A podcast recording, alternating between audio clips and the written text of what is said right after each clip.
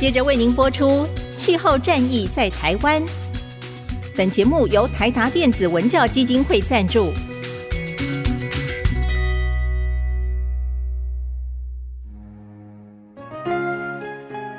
换装一颗 LED 灯，一年减碳七十公斤；喝咖啡使用环保杯，一年减碳四点零一公斤。上班出门前记得把保温电热水瓶的插头给拔掉，一年减碳一百五十七公斤。面对气候战役，对抗地球暖化，可以是个人的事，更需要政府及企业的参与。台达电子文教基金会邀您一同寻找既能提升生活品质，并可大幅提高能源使用效率的提案。欢迎收听《气候战役在台湾》。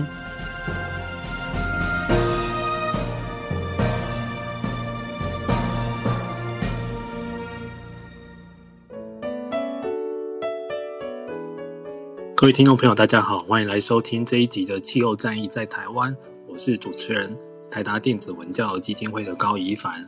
啊，我们这一季的主题要来呼应一下时事哈，因为目前的全台湾都现在诶疫情里面哈，可能你收听的这个时候已经稍微有解封或有降级这样子哈，所以我们这一季要邀请到来自不同国家的我们一些低碳部落格的好友跟写手们，还有各方的专家来帮我们聊聊啊，世界各国怎样在做疫后的绿色的复苏。甚至于说，因为疫情的关系，我们展开一些气候的阴影的行动，哈，希望可以给目前正在苦恼这方面的台湾的政府，哈，一些建议跟政策的采纳，这样子，哈。因为其实疫情都过了嘛，但是大家都说，呃，其实危机就是转机，不要浪费这一次的疫情，所以可以利用这次的疫情，大家都困在家里，哈，痛定思痛，或者是你刚好遇到这个业务的低潮。或人生的打击，你想一下之后怎么好好的跟地球去和解？那以前有一些推不出去的政策，现在如果证明它是对疫情有利或对环境有利的，赶快趁这个时候把它打出去，这样子。那我们今天邀请到的来宾是智德国际 CSR One 的总监陈厚儒先生。哎，总监先跟大家问候一下。哎，一帆好，还有各位观众啊、呃，大家好。啊，对，我们是听众哈，因为我们现在是空中的 Podcast，总监可能平常上电视节目比较多一点。好，是是是，听众你好。嗯，其实我们来介绍一下这个 CSR One 哦，智德国际，其实他们是台湾一个非常专业在做永续情资的收集，而且是很多企业的 CSR 的教练跟顾问哈。他们其实就是有在收集很多世界各国在做永续政策的推动，甚至于说啊，我们台达常常在做的联合国气候会议的追踪，其实他们也都有在做，甚至于说啊，台湾目前企业的永续报告的一些内容，他们都有在做详尽的分析这样子。所以，我们今天会请教陈总监这方面很多的问题，因为其实要做一些疫后的复苏哈，说白了，其实关键的角色就是企业。或盈利事业体这样的单位，他们以后能不能做一些比较超前的绿色部署跟低碳转型，其实影响是非常非常重大的。这样子，像台达虽然说啊，我们是代表基金会，但是我们另外母集团是企业本身，我们也常常被问到这样的类似的问题。这样子，哈，因为总不能基金会一天到晚在说教要倡议道德，但是企业本身没什么这样的一些呼应跟长进，哈。那所幸目前两边还算蛮 balance 的，哈。那我们先来问一下陈总监，陈总监你自己看看好了，我们这一两年来的疫情哦，因为烧到现在大概一年半了，好了，因为这一次疫情的关系，你自己觉得，其实目前是不是真的永续议题有被更多人关注到了？嗯，好，那首先感谢这次的邀请哈。那当然，我这部分认为哦，在疫情发生之后哈，其实对于整个永续的一些态度或是想法，呃，整个社会观感或是政府的一些速度，其实是有很大的一些改变哈。那其实我我们也观察到了，这 COVID-19 对全世界放出一个非常重要的一个讯息啊。第一个就是哈，企业永续的这个风险真的是无处不在，无时不在。哦，真的是随时都会有可能发生的哦。那企业也不能太铁齿哦，就是说，哎，就是觉得说，哎，呃，反反正这个坏事应该基本上不会发生到自己身上哦，或是这个可能发生的几率是很小的哦，所以就是不会去特别去掌握或是去管理哦。所以这个部分已经让企业有一个很大的很大的一个思维上面的一个改变和冲击哦。那另外一个部分是，呃，我们也观察到了，其实企业的这个呃面对营运的这个持续能力的这样的一个韧性的一个。态度哈，其实也是相当的重要的哈。所谓的韧性，就是所谓的我们在企业面对一些困难的时候，或是巨大负面冲击的时候，我如何再爬起来的这个能力。所以这个 COVID-19 也是发生之后，让很多的企业也会思考到这个问题。那当然，这个不是只是企业会关心而已，那他的利害关系人也会关心，包含他的员工啊、股东啊、投资人也都会担心说，哎，你这个企业。到底面临这个 COVID-19 的时候，呃，我们嗯、呃，这个有没有呃做好我们的这个风险上面的管理哦？这个是很多投资人会关心的哦，股东也关心，员工也关心，因为这关乎到他们的可以持续跟企业合作或是获利的这样的一个一个能力，这样子哈。所以，我们其实，在跟企业沟通的过程当中呢，我们常常在协助企业做一些呃永续的策略规划啦等等的哈。那我们发现会有几个问题啊。第一个问题就是说，很多的企业在做永续的概念的时候，常常因为没有呃无感啊，不是所谓的无感，就是说所谓立即的效益。很多的企业在做经营的时候，他们都希望可以获得很多立即的效益或者短期的效益，所以会基本上比较会少一点，会投入在这样的一个永续、比较长期发挥效益的这样的一个概念上面，所以他们资源的投入并不会特别多哦。也就是说，他们在针对短期效益和长期效益的时候，常常会先选择短期效益啊。嗯，那另外一个问题就是说，哎，他们都认为自己没什么问题，因为其实经验法则是很多企业在经营的时候。会运用的方式啊，那所以他们会认为，我们以前没有发生任何相关的问题啊，我们的管理制度其实算是好的啦，没有发生代表好像以为就是未来就不会发生。嗯、那甚至哈，很多的企业都会呃跟我们沟通说，哎，这个我们是有符合法规的哦，等等的这样的一个方式去面对永续这样的一个议题哦，感觉这法规好像就是最高的一个规范了哈。那可是问题是大家都知道，就是法规只是一个道德的最低的标准嘛，哈。所以这两个问题基本上已经，我们认为啦，被这个 COVID-19 这个事情打破了，哦，打破了哈。那因为这个 COVID-19 不仅让这个全世界都有感嘛，哈，这个负面的冲击实在太大了，所以也让很多的企业会呃正视到一个部分，就是说我如果没有做好风险的鉴别和准备，哦，如果面对这样的一个营运的冲击的时候，就会非常非常的大，哦，所以这个风险管理议题也是永续议题。非常重要的一环啊，所以如果你不做风险议题，就感觉是拿这个企业未来的生存哦当做赌注的一个赌博的行为哈，所以这个部分的话，COVID-19 已经让很多的企业就是现出原形啊，你没有把这个风险管理好的话，现出原形，你的你的你的冲击就会很大哦，你对利害关系人的。呃，这个当责性就会不足，嗯，所以在这一块部分，以前我们呃在呃做分析研究的时候，就会看到很多企业在永续报告书里面。呃，写的一些风险的议题，大部分都是以财务风险为主。嗯，那为什么？因为永续报告书很多的企业，它还是把这样的一个财务报告书的一些风险性的原则，把它放在永续报告书里面，所以大多数都是财务风险为主啊。但是，呃，我们可以去看到，短期内好像 COVID-19 它就不会是一个财务面的会面临的风险啊。所以，很多的这个企业的负面冲击，这几年来大部分都是以非财务的。风险议题为主，包含这个排放的造假事件啊，哈，财务的造假事件啊，极端气候啦，哈，造成的一些转型风险，或是实体风险，哦，甚至一些地缘政治风险，哦，包含像新疆棉事件啊等等，都有可能会是企业经营的很大的一个风险。哦，那这个风险也会冲击到所谓的财务的呃绩效的影响啊。所以在这个部分的话，我们其实呃企业就会常常强调这个部分我们是符合法规的。那但是各位可以思考看看，符合法规这件事情不会让你逃过 COVID-19 的冲击，好，然后也气候变迁的冲击也不会因为你符合法规你就可以啊逃过这样子的样营运的这样的风险哦。所以其实呃企业是不是符合法规这件事情，已经是很多利害关系人不是想要听的资讯的哦，他是希望看到的就是你如何超越法规去做的一些防范和这个因应好的准备哦。所以在这一块的话，这个企业一定是要对自己的利害关系做负责了，并不是呃法规这个部分。那另外一个部分，好了，COVID-19 好像也是呃很多专家都说说到，好像气候变迁冲击的一个时间浓缩版。嗯，也就是说，我们这个气候变迁这件事情，好像很多人认为这是未来可能二十年、三十年才会慢慢出现的冲击规模或是力道。哦，那 COVID-19 可能在一年或是这两年之间。有病毒的传递方式，直接就释放这样的一个冲击力。啊，所以这个呃，我们也感觉到，这也是在提醒人类啊，就是未来在气候变迁这个事情的冲击上面来说，其实它的广度和深度其实远远会比 COVID-19 还要来得大。嗯，所以这个经济损失绝对会不止像 COVID-19 这样的一个经济损损失的规模啊，所以这个部分就会让企业或是社会大众有感，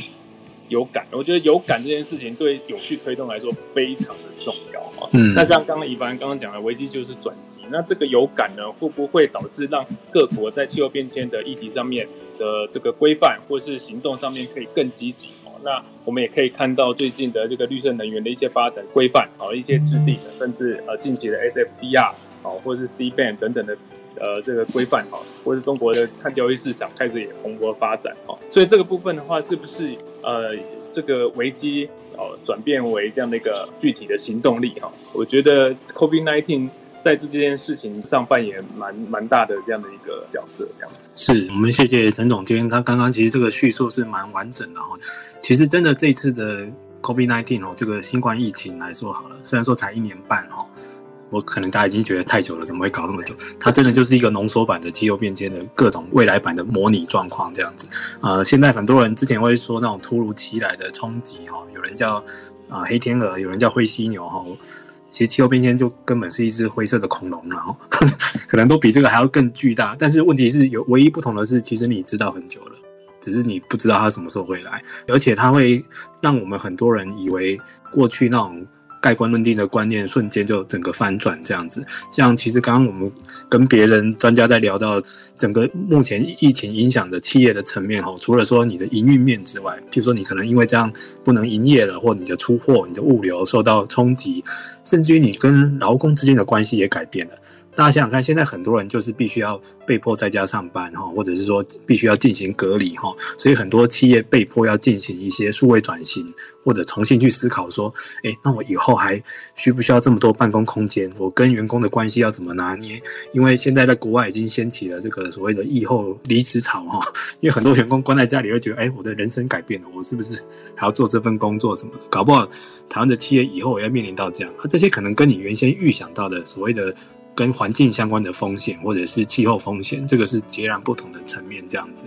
那不过它也会带来一些新的机会啦，这都是相对的。只是说，其实刚呃浓缩陈总监刚刚的话，就是其实我们必须要先提前做好一些应应跟规划，这样子。那其实台湾有一个很好的机制，就是说。现在其实政府已经有法定的政策要求，一定规模以上的企业必须要每年去撰写啊，不管是这个企业社会责任报告或者是永续报告书哈，所以目前已经有数百份的报告书，台湾企业自己发行的哈，在市面上流通，有公开给大众去知道的哈。那 CSR One 其实是一个很早的单位哈，他们从二零一三年开始，每年都收集全台湾出版的永续报告书，集结成一个专业的。观察叫做台湾暨亚太永续报告现况与趋势哈，这样的分析。那陈总监要不要跟我们分析一下二零二一年最新版的有看到什么样的变化吗？是不是很多都写到跟 COVID-19 是有关的？是，好，我先简单介绍一下这个报告书的。起源哈，因为其实我们公司啊不只是有经营 CSR One 这个平台，那我们同时也协助了很多企业在编撰这个永续报告书这个部分。那、嗯、那就是其实永续报告书它就是一个 ESG 的这样一个资讯的揭露的一个工具啊。那其实也可以看到说这个呃企业整个永续的行动上面或者策略上面比较有全面观的感觉哦。因为其实，在讲永续，大家心里想的或者头脑想的有时候会不一样，有时候会不一样。那所以我们要怎么样 on the same page？我觉得这件事情还蛮重要的哈。所以我们在平台上面收集全台湾出版的 CSR 报告的时候，会想说，哎，我们既然收集这么多呃资讯啊，这么多 ESG 的相关资讯，是不是能做一个调查或是分析，让大家知道说，呃，我们台湾企业的呃永续发展现况啊，现在是走到哪里啊？不过我觉得在这一块部分还是要强调，因为永续报告或是这个 ESG 相关的资讯在报告书里面呈现，基本上还是算落后的资讯，还是落后资讯。因为比如说我们在二零二一年所出版的 CSR 报告书，它可能就是二零二零年，它应该就是二零二零年的资讯啊。嗯，所以我们在分析的过程当中，还是会去了解说，哎，这样的一个资讯的一个更新的程度。所以我们每年去做比较，可以做这方面的一个比较。这样，那其实在这份报告书里面呢，我们。最主要希望可以发现一些啊亮点啊，最主要第一个就是啊台湾的永续趋势的成长，所以我们从二零啊一四年一直到现在，已经出版好多本的分析报告书，所以我们会可以有一个趋势上面的一个掌握。嗯，好，然后再来就是重视的主题的不同啊。那每年的这样的一个永续的议题，其实很多的企业都会去做一些分析和鉴别。那我们也去看看说，哎，啊，每年在整个大趋势或者大环境不同的情况下，这个永续的议题是不是有做一些呃些微的改变或是调整？哦，这也是我们希望可以在分析报告书里面去观察的。哦，那当然最近的。这个近零碳排的议题就是很夯嘛，所以在企业里面的报告书里面就会常常会提到他们如何去降低啊这样一个碳排的一个呃方式啊，或者等等的哈。那另外一个部分就是也希望可以从这里面发现我们台湾不足的地方。好，那这个不足的地方要怎么样去比较？当然就可以跟国际的亚太区的其他的一些国家啊或者是一些先进。在永续发展比较前驱的这样的一个企业或是国家来做一些比较，好，那这个部分的话就会看到说我们的跟别人的差距在哪里，好，所以这个不足之处我们也希望可以把它点选出来，这样子，好，包含像 TCFD、SASB 的部分，那国际上面已经很多的标杆企业已经在使用了，那我们台湾企业使用的情形是怎么样？那再来是我们的金管会要做这方面的规范，那我们可以了解，哎，我们现在企业的规范。啊，现在企业揭露的这样的一个程度是怎么样的？好，所以这个部分的话就可以看出一些差距，那我们可以进步的地方。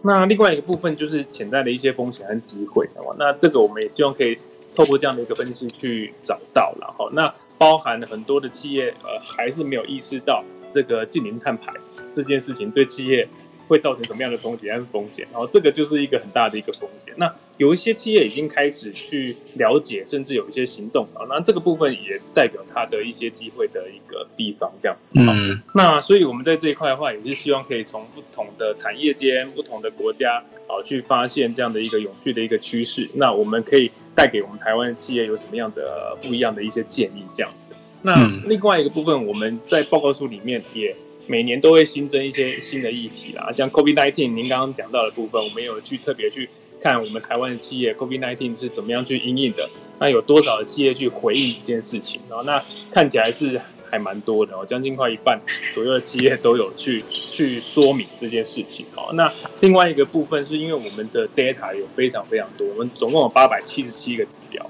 好，所以我们也把它做一些模组化，好，做一些比如说像气候变迁。啊，有些相关的一些绿色设计啦、采购啦、生产、包装、运输、行销，甚至产品或是服务，或甚至有些绿色回收，哦等等，这些都是我们的指标里面。那我们可以把它这样的一个整合起来，变成一个气候变迁的一个综合评比的这样的一个分数哦，也可以看到说，哎，我们台湾的企业这样的一个分数的掌握或是成长哦是怎么样的哦。那另外一个是我们也有。去特别去设计的这样所谓的企业的永续的雷达图啊，那这个雷达图就是协助企业去帮忙判断说，哎，很多的企业老板都会询问说，哎，我们在我们我们公司的永续到底做的怎么样？但是老实说，这个永续的议题非常非常的广啊，包含 E A G，包含沟通，包含也可能 SDG 或是可信度等等这样的一个因素。好，那其实很难啊，一言难尽的哈，所以我们就啊把这样的一个指标好做成这样雷达图。让企业去看到说，哎，那我们到底跟别人的差距，跟我们竞争对手的差距，跟我们产业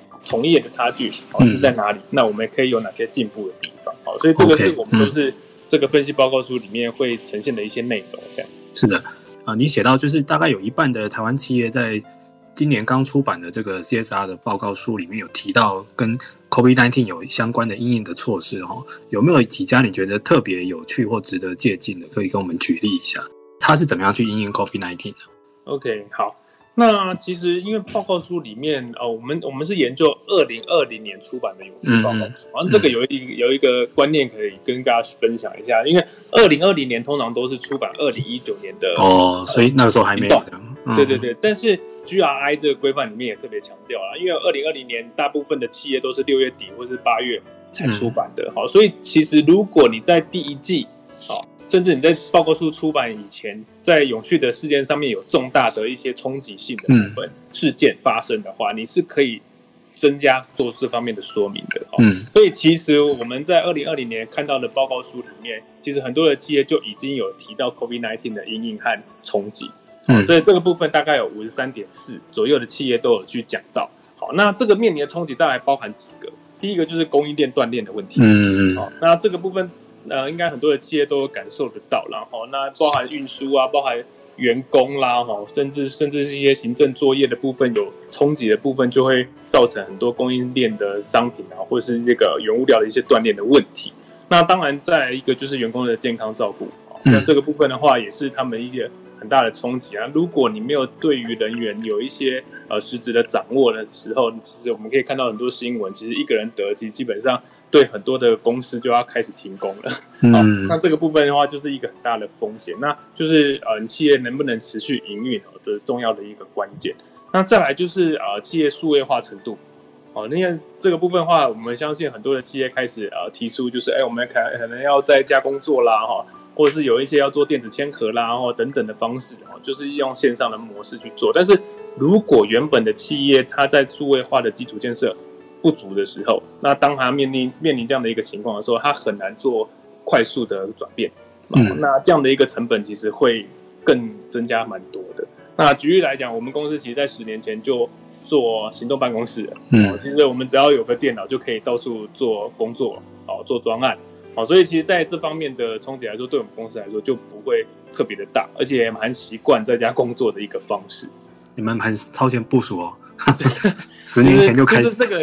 也不是因为 COVID nineteen 啊，很多的。原因是啊，你上下班的时间可以减少啊，嗯，然后你的工作效率也也许可以提升啊，然后最重要的是，它可能会也可以造成一些成本的下降，比如说我们的办公室租借，我们就不用租借这么大的办公室，我们可能就只要租一半哦左右的空间就可以了，那租金成本就会下降。哦，所以其实做这些事情其实都不会只是因为一个目的，然后哦，那只是刚好碰到 COVID-19 的时候。就可以抵挡这样的一个冲击，这样子是感觉上你们的公司的这个远距办公或分流办公，甚至于说允许在家上班的这个，自己就可以整理成一个很好的案例给客户来看了哈。因为真的现在很多企业，我在猜，不管是人资部门或者是厂办、物业管理的部门，已经开始在计算了，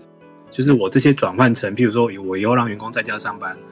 啊，就是有可能是也是为了彼此的健康安安全这样子，然后到底跟我实际投入的成本可以有多少的抵换的关系，甚至于说是不是可以更节省、更有效率？其实我觉得这是一个很很好参考的议题哦。就像之前这一阵子，如果大家被锁在家里，一定都有这样的一个感受。如果你家里是有小孩的哈，这是爸妈要当保姆去帮忙做那个远距陪读这样子，哦，每天在那边帮。小朋友破解老师的这个线上的题目啊，老师也很辛苦哦，在线上要 call 几十个小朋友，刚开始绝对是非常非常不太习惯的哈，恨不得冲回学校去。久了之后，哎，小朋友慢慢习惯了，然后你也觉得，哎，老师也摸索出一套他的教学的方法了，对，那就大家都进化了这样子。好，哎，那我这边有看到另外一个报告是有到研究到，就是英国的 CDP 有来做这个亚太企业在投入到近邻的承诺的哈，因为今年我觉得今年真的是。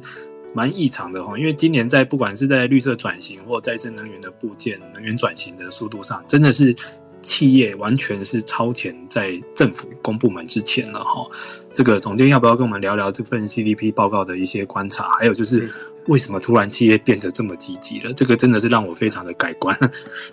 其实我觉得这个企业积极哈，一定就是呃，对企业来讲，什么东西最重要？嗯，就是呃，利益最重要嘛，有没有赚钱最重要嘛，嗯、所以它有利可图的情况下，它一定就会比政府还要来得积极。嗯，好，所以在这一块的部分，以前我们好像都是采一些自愿性的方式啊，嗯嗯、或是一些哦帮助企业成长的一个概念，或是就是做一些哦我们这个产品啊，或是行销的部分才会做这件事情啊。但是现在目前已经变成是企业未来的一个竞争力的哈。那所以现在目前很积极的企业其实越来越多，包含像这个回答 CDP 亚太区的这个企业来说，已经超过三千家，然后这个数量是成长了百分之二十啊，比起前一年度，这个成长率是非常非常的高的哦。那而且最近啊，不只是企业的加速成长了哦，参与的国家也成长了，包含中国、印度、好东南亚、好马来西亚、泰国、越南等等，都首次去响应 CDP 这样的一个问卷。嗯。好所以在这一块的部分的话，我们也是非常强调了，CDP 它最终最主要是要给谁看的？是要给投资人看的。嗯，好，那这个资讯的话，现在目前 CDP 在以前之前前几年已经跟像 DJSI 的问卷结合在一起了。那在二零一八年也跟 TCFD 的这样的一个架构结合在一起了。哦，所以这个 CDP 的问卷其实对于碳议题管理的对企业来说是相当的重要，越来越多企业会去。做这方面的一个回复的，那这个里面其实有几个框架，包含像你的治理面、风险、机会，还有这个商业策略、目标、绩效，或是一些碳排的计算方式、数据啊，或是分类啊，甚至你有没有做到验证啊，或是内部碳定价等等，哦，这个部分都是 CDP 非常强调的部分啊。那另外一个部分是最后一个就是沟通，哦，那这个部分我们也看到，其实，在沟通的部分哦，就是在供应链上面的沟通很大一个部分，就是供应链对于整个价值链来说啊，它的碳排放量是这一个企业哦，就是这个企业的供应链，它的供应商所做的就是碳排放的这个倍数啊，是它自己本身企业的十一点四倍，嗯，所以其实很大的一个部分的碳排放是在供应链上。但是我们其实也看到，在 CDP 的里面哈，其实亚太区。只有百分之二十五的企业有做这样的一个供应链或者整个价值链的碳风险性的这样一个评估，其实其实还是有很多进步的这方面的一个空间。然后，那可是我们看到这个驱动力呢，其实很多的国家或是这个品牌端都已经去设定二零三零年或是二零五零年要达到碳中和。嗯，那像台积电啊，因为苹果嘛，在二零三零年要达到碳中和，那。当然，他自己也是积极的去寻找啊节能减碳的一个方式啊，甚至去购买这个绿电嘛，哈。那当然，他也发布了，就是他的供应链可能在二零三零年哦，你要减少百分之二十的啊碳排哦，才能继续跟他做生意啊。所以这个部分的话，很多都是从整个最下游一直到上游哈，这样一连串的这样的规范所引起的这样的一个连锁反应啊。嗯，所以这个这个变成他们未来的竞争力的时候，他们就会更积极。好。那另外一个部分是，我们也看到，就是像 CDP 里面也有提到，我们如何做一些目标上面的一些设定。好，那有提到这个 SBT 的部分。好，那像我们呃有看到最新的资讯呢，就是 SBT 的部分，它现在从明年开始可能要瞄准哦，就是啊 target 到一点五度 C 这样的一个目标。就是以前以前如果是以升温两度 C 以内，这些都要重做一次。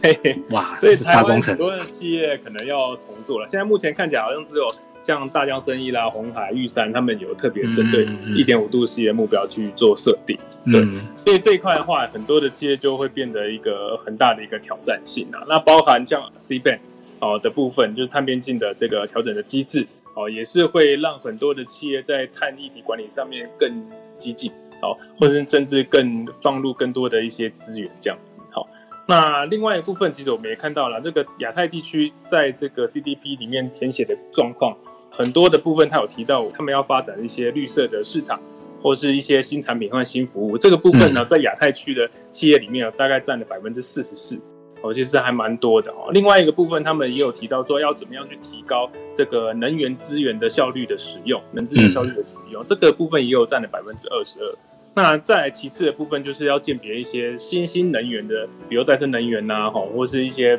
洁净能源的使用的部分，这个部分也占了百分之十七。哦，所以其实 CDP 的部分就可以看到这些企业在碳一体管理上大幅成长的这样的一个趋势，这样是哇，这个听起来哈，这个话说从头，我只觉得这一个很像是一个这个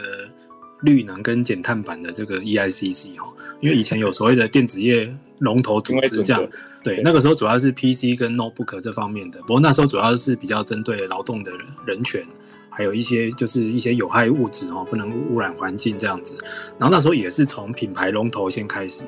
拉着下面的供应链跟代工厂，因为品牌龙头都说了，你下面的一定要照做，不然就接不到订单。所以这一次目前的这个感觉驱动力也是这样来哦。你看，如果苹果加入 RE100，他喊出来它的目标了，你下面这些供应商都必须要照做，不然就是你会被踢出苹果供应链。那再加上说各国的政府喊出的目标也都是一致的。就是未来可能不管是二零五零或者是更超前，像欧盟最近喊二零三零就要减碳百分之五十五哈，就要一再翻新一再上修它的目标，这个也会给企业或者是品牌的龙头或者是供应链的龙头一些它很好的理由，就是说，哎，你看我是师出有名的哈，国家都说要这么做了，全世界都要这么做了，所以不是我苛求你，是。这是必然这样子，那感觉到目前真的是局势是蛮翻转的，因为以前真的是我们在劝说这种道德劝说这种绿能的议题的时候，真的让大家觉得说啊，你是在做就是利益良善的一种行动哦，但是是无利可图。现在没有，现在就直接跟利益就是挂钩起来了哈。好，那其实讲到这边，我们刚刚也聊到了，就是说这个疫情也给了很多人的一个人生的一个中断或者是一个醒思的空间，所以很多人现在在想，是不是要转换到职来这样子？但是其实这样子的一个风潮也慢慢的跟永续或者是绿领的工作是挂钩起来了。啊、呃，陈总监，你自己本身也是在这种行业里面，你怎么看待这种疫后以后会来的这种绿领职缺，会有一种新的风潮出现吗？会不会大家以后想要比较向往说，我要做这种跟气候相关或者是跟环境相关的这种比较好的工作，这种利他型的工作？好，那我可以简单分享一下，因为我们现在目前就在征求一些呃学生。在做这个分析报告，因为我们每一年都有大概三十位学生，嗯，然后来一起来做这个分析报告书，这样。哦，那今年大概来报名的是前一年度的至少五倍以上啊，五倍，五倍是你们贵公司开出非常高的奖金？没有没有没有，一样一样的条件。哇塞，五倍，对哇。所以这个趋势就可以马上就回答一番您刚刚讲的议题，这个热度是非常非常热。天哪，年轻人现在这么热血吗？对，而且他们追求知识的这样的一个程度，其实超乎你的想象。而且每一个人都已经有深哦，已经看过非常非常多这方面的知识的这样的一个水准，然后来面试的时候，其实都可以有一些想法的出现，甚至他已经有一些想要未来要做什么事情的一些目标。哇哇，真的？那他们有说是因为疫情的关系吗？还是看到很多气候的紧急状态产生的冲动之类的？呃，这个可能应该都有，应该都有。疫情当然一定也有。那再来是这个工作上面的一些想法，也是一定会有。嗯、那大家都希望，我们现在年轻人其实很有呃一些想法，然后都想要做一些有意义的一些个工作。嗯嗯嗯。所以其实我们也呃在做这个分析报告的过程，也希望可以培养更多这方面的人才。那我们培养的人才最主要是希望有全面管，就像我们刚刚我刚刚有提到说，哎，很多的人在讲 CSR 或是 sustainability 的时候，大家头脑想的都是不一样的。有些人可能想环境保护就是 CSR。哦，有些人可能觉得，哦，员工照顾可能就是 CSR，甚至有一些，呃，绿色，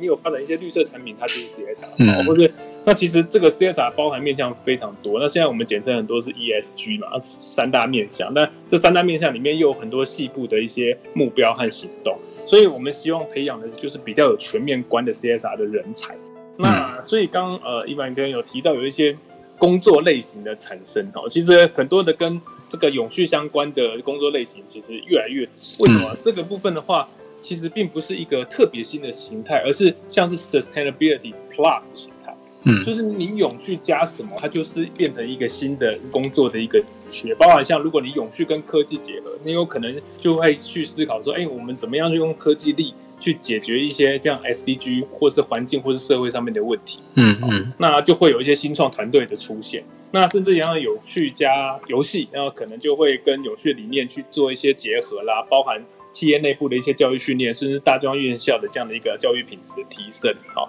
那甚至有一些像永续跟投资，好，那跟永续投资这件事情就开始重要了。好，那以前的投资机构或是分析师可能不是那么重视这件事情，那现在目前呃规范一直出来，那这些投资的机构或是分析师研究员。啊，你有怎么样的知识能量去判断这间公司 EAG 的好坏，就变得非常的重要。嗯，那以前传统的训练方式，可能就是看一些财务报表啦，哈，或者是整个市场的趋势啦，哈，这样子的部分去思考我要投资的标的。好，那现在目前 ESG 的部分这么广，我要怎么样去判断它的好坏？那就会变得是 Sustainability Plus 什么东西加起来就会变成一个新的工作的一个职缺的一个方式。那我们现在目前也看到了，像。呃，有几个比较新的部分，像碳权、碳交易，好、这未来有可能会建立在一些新的基础上面。那很多的专家就开始思考说，哎，那我们怎么样去建立这样的一个碳权、碳交易的信任基础？那很多的人就开始建议像 Blockchain，啊、哦，用区块链的方式，啊、哦，去了解我们整个供应商、供应链啊的碳排的一个方式，或者是一些现象。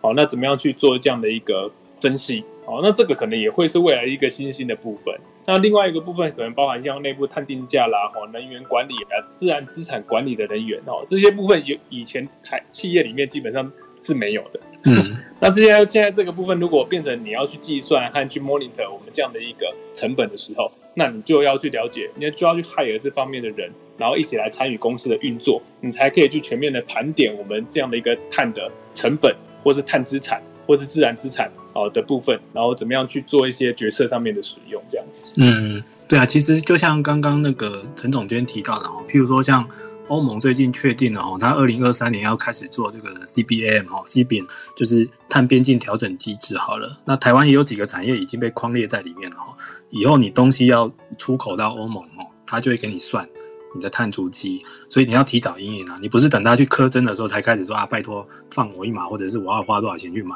一定要现在，可能今年就甚至于去年底，很多单位就开始在算了，它内部有没有这种在做碳权的盘点跟审计，甚至于要去交易。去国际上要去抢，或者是他要自己先盘点内部，我们这是不是自己就有碳权？要买的话要花多少钱？这些相关的这东西，可能也不是传统的财会或者是环工体系的出来的学校的学生有办法去胜任的哦。他要慢慢去培养，甚至于说以后搞不好会有很多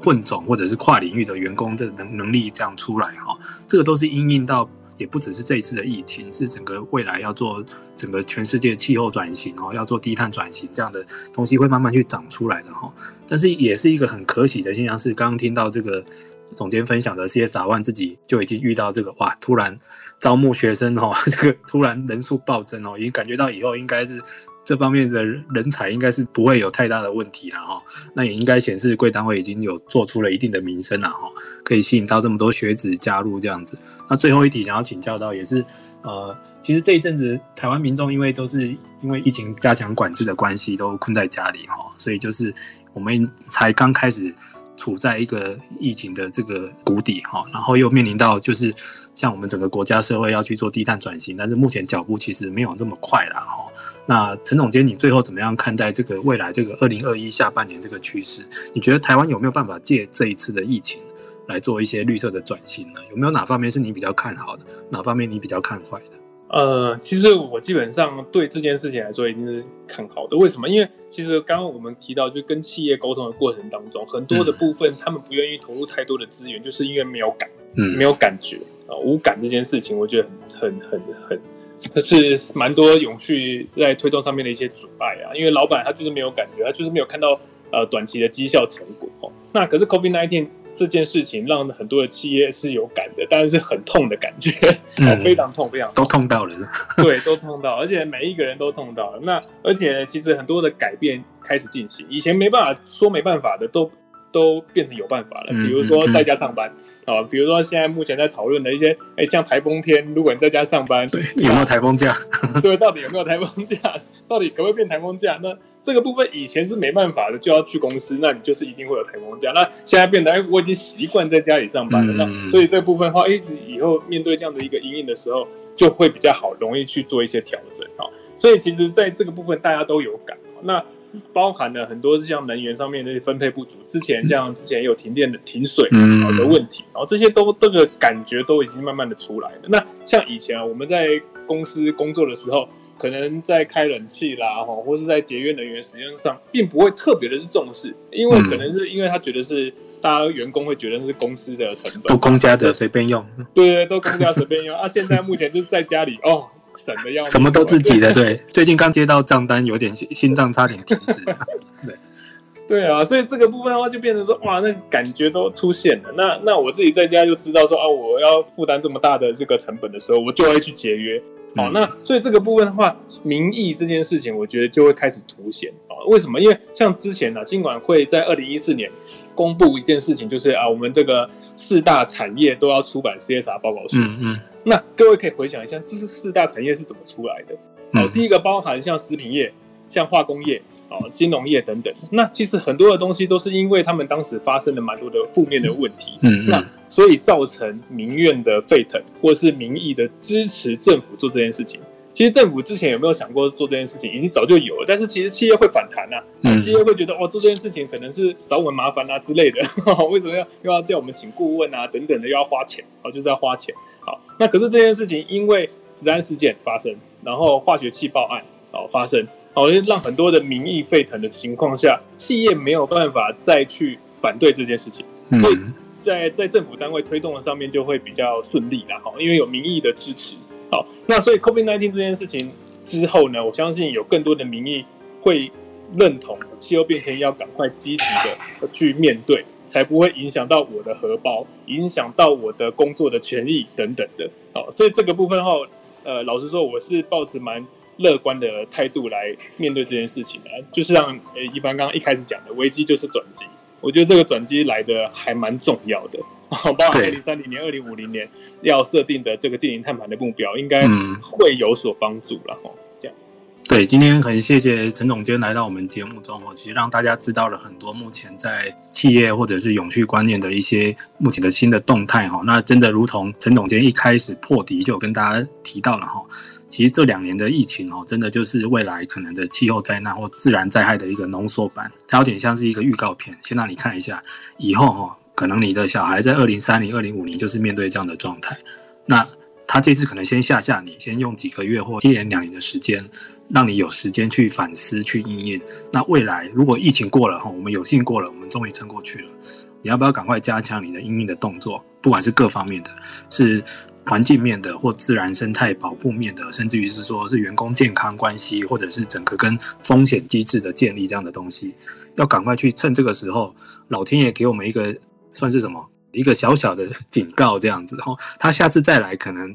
规模不晓得会大上多少倍，好像真的最近很感慨看到那个新闻哦，现在不能出国，但是看到哇。连德国这么进步的国家遇到这种洪水，竟然会这么的凄惨，感觉跟我们的八八风灾是也是蛮类似的哈。连不管是多么厉害的企业或者是先进的国家，在大自然的灾害面前，大家都是一律平等的，你没有比较强。对，所以真的是大家要趁这个时候好好做好准备，这样子也帮疫后再起要累积那个能量，这样子哈。那当然有这个相关的问题的话，大家都可以去找智德国际 CSR One 的陈厚如总监哈，跟他讨教一番这样子。好，陈总监，今天谢谢来到我们节目喽，谢谢各位听众，是谢谢各位听众，我们下次再见喽，拜拜。好，谢谢，拜拜。